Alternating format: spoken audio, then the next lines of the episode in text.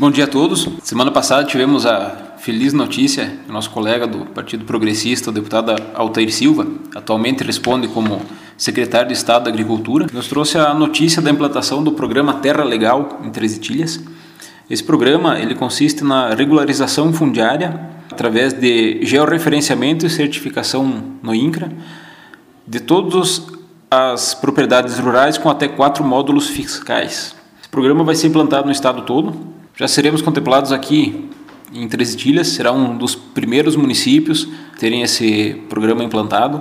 O investimento do governo do estado em Três Itilhas é de mais de 240 mil reais. Esse programa vai garantir a regularização documental das propriedades rurais do nosso município. A previsão é que seja concluído até o final desse ano importante para o crescimento do agronegócio, que já é muito forte aqui na cidade, né, vereador? Isso mesmo, o, o agronegócio, não só aqui em Três Itilhas, mas no Brasil todo, é um dos principais impulsionadores da economia.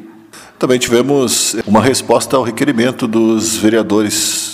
É, explica um pouco mais para a gente sobre essa resposta, vereador. O promotor, em resposta ao decreto, determinou que seja executado o decreto estadual foi alterado na semana passada, onde prevê é, o retorno, volta às aulas em período integral em até 30 dias da alteração do, do decreto do governo do estado. Vereadora, qual a sua opinião com relação a essa situação? Essa volta às aulas, ela é muito importante, principalmente para os alunos. Ela vai impactar diretamente no futuro dessas crianças. Quem é pai sabe a dificuldade que as crianças estão tendo em, em assimilar os conteúdos é, repassados pelos professores devido ao pouco tempo de presença em sala de aula. O aluno em sala de aula tem um desempenho muito superior ao aluno que faz essa mesma atividade fora da escola.